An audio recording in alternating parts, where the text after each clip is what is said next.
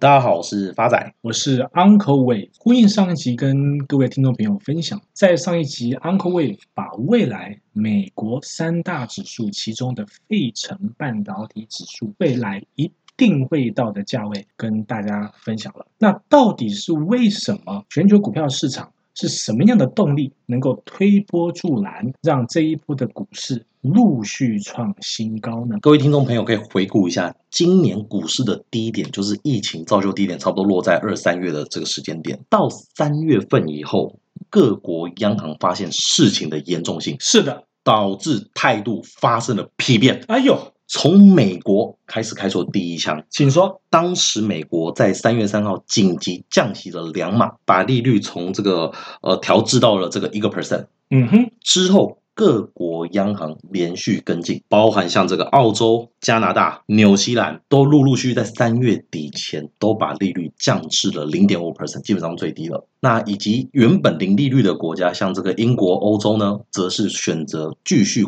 扩大。宽松的规模，所以大家可以看得到，这一次股市的一个上涨，基本上是一个资金行情的一个推动。目前从三月份到底部，到目前十一月来讲，其实股市都已经陆陆续续回到疫情来的这个高点了，甚至有些股市是创新高。没错，那我这边就想了，有什么样的指标可以当做未来股市能接续创新高的依据呢？讲到这里，我不禁想到什么事？当时在零二年，我在忠孝东路的证交所的 B One 跟 Uncle Wave 相见，第一次相见的时刻 ，Uncle Wave 当时坐在证交所的凉椅上，冷气二十三度，印象深刻，手上拿着咖啡，在中午十一点半的时候大叫一声：“ 哎呀，事情不对！”当时 Uncle Wave 突然灵机一动。突然顿悟的感觉，警卫先冲出来了，以为要发生什么事，没有，当然没有。当时 Uncle Wave 突然发现到了这个有一项指标是可以他拿来运用，算出来可以当做判断股市未来会不会创新高的依据。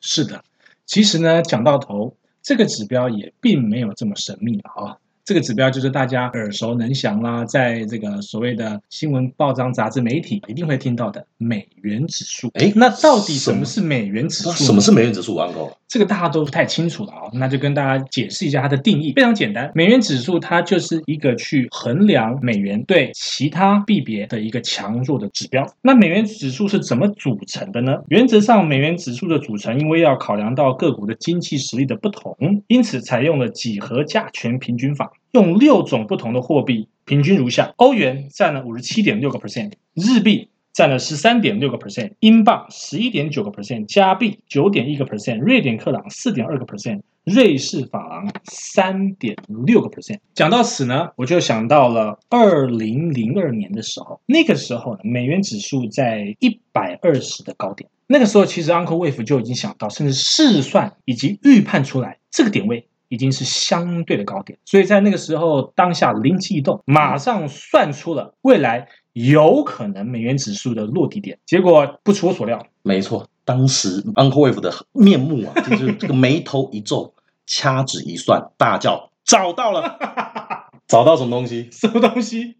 美元指数的落点。所以那个时候，从二零零二年从一百二十一路整个几乎是狂泻泄洪式的崩盘了，跌到了二零零八年三月的七十一点零四。那个时候我预判是七十一点二四，差了零点零四的分毫。结果那时候美国三大指数，尤其以道琼工业指数为首，一路从七一九七涨到了。一四一九八，刚好是美元指数高点跌到低点的这段过程当中。是的，也就是美元指数腰斩，道琼工业指数整整涨了一倍余。您看，各位听众朋友，这样的关系度，是否您可以慢慢的了解到，原来美国股票市场或是全球股票市场的一个推波助澜，美元指数占了非常大的因素之一呢？所以这一次 Uncle Wave 是不是又算出了美元指数？接下来应该有的落点，聪明。这一次呢，就是要跟亲爱的听众朋友分享，到底这一波的美元指数会跌落到哪一个价位？跟以前的惯性不变，我只讲一次，就这么一次。一次。未来美元指数一定会跌落到八十七点五四，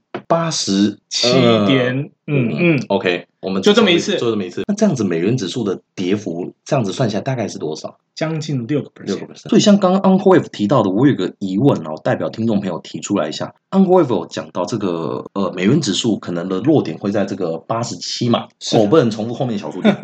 对，可是，在八十七的情况底下，那不就是跌破这三年来的低点了？这等于说，从二零一五年来到现在二零二零年来，以技术指标看，美元指数的 M 正式跌破。那有没有可能去回测，像刚刚 Uncle Wave 提到的这个零七年七一点零四的这个低点？好的，这个形态学一旦做了这个头出来。原则上，这样的一个跌幅会非常的深，所以我刚刚有算出了那个价，那个价格只是所谓的基本消费额。以 Uncle Wave 的立场。跟这一集的一个大标题，美元指数只要在当下的市场氛围之下，美国的无限 QE 本来鲍威尔说在二零二三年前不会有任何的停止的迹象。那假如到二零二三年真的无限 QE，也因为市场的经济景气没有办法 pick up 起来而继续实施无限 QE 的话，当然美元指数会继续跌破我的目标价。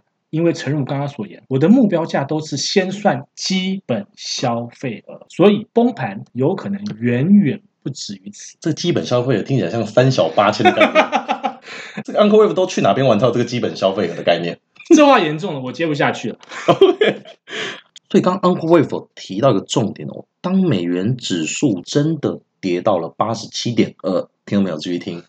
那这样的跌幅，以目前美元指数在九十三这样算起来的话，大概是跌了大概快五点八个 percent。照 Uncle Wave 刚提到，美元指数的组成有五十七个 percent 来自于欧元。是的，那是不是代表欧元对美金也有差不多这样的一个空间可以赚取？没错。所以保守一点的投资朋友，如果对于投资股市会担觉得比较担心的话，那我对于 Uncle Wave 的这个美元指数的下跌，那我也可以借由去投资欧元，不管是台币买欧元，或者是美金买欧元，去达到我应当有的获利。像目前大家手边呃听众朋友最多的应该都是台币嘛。那如果想投资欧元，我跟大家举个例子，像举例来说，像欧元对台币的汇率在三三点八八左右，那我离十年均价大概是在三六点八七。是的，换句话说，如果今天用台币投资，我光回到十年的平均价格，大概还有。八个 percent 的一个空间，其实也不少哦。对，其实也不少啊。嗯，那这个十年均价是什么概念？我刚提到十年均价在三十六点八，目前的价格在三十三块。那货币跟股票不一样，货币它都有一定的循环周期性，所以比较保守的投资客人就可以借由台币买欧元这点去。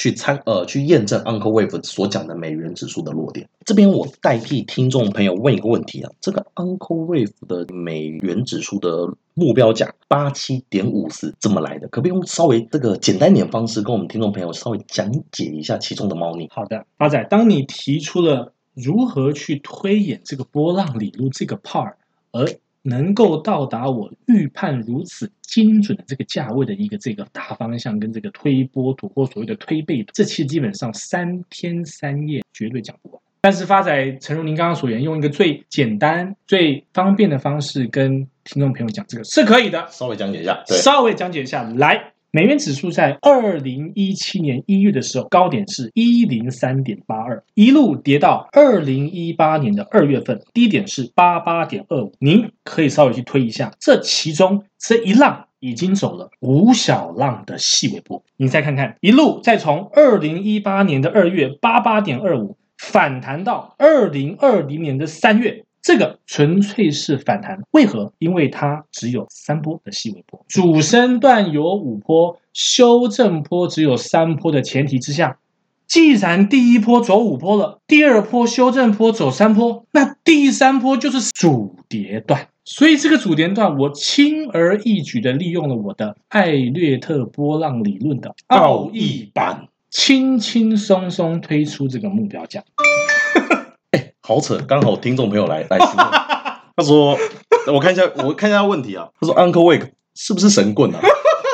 好的，我立刻。帮这位听众朋友，我们亲爱的粉丝来跟他解答哦。不能把听不懂东西就当成是初听波浪理论的任何人，不管你已经是在市场是专业人士，还是初出茅庐的小白兔，任何人只要初次碰到波浪理论这种艰深奥义的理论，都会觉得这是胡诌，都觉得神棍在骗我。对，因为这个太难懂了，太难了。太难了。这不是一般人，甚至专业人士也不懂。你博士来看这个，也会去说这根本就是笑话。师傅领进门，修行在个人，也一样，也一样，也一样学不来，学不来。OK，学得来不叫奥义了，就奥义是学不来的，就只有 Uncle Wave 知道而已。禅宗说。心法只能口授，没有所谓用文字表达的，无法言传。口授是最难的心法，也就是奥义的最基本的 core value。谢谢各位听众朋友，那我们这次也非常感谢 Uncle Wave 为我们带来精准的美元指数的落点分析，谢谢，谢谢。